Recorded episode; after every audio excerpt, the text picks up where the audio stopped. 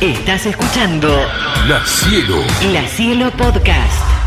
¿Sabías que el Mundial de Qatar será el segundo en organizarse en el continente asiático? El primero se jugó en Corea-Japón en el año 2002, tal vez uno de los tragos más amargos para Argentina. En aquella oportunidad, el campeón fue Brasil, que se quedó con el trofeo después de ganarle la final a Alemania con dos goles de Ronaldo, que además, con ocho tantos, fue el goleador de la competencia. Para Brasil fue el quinto título mundial. Lo siguen Italia y Alemania con cuatro. ¿Y nosotros? Vamos por la tercera.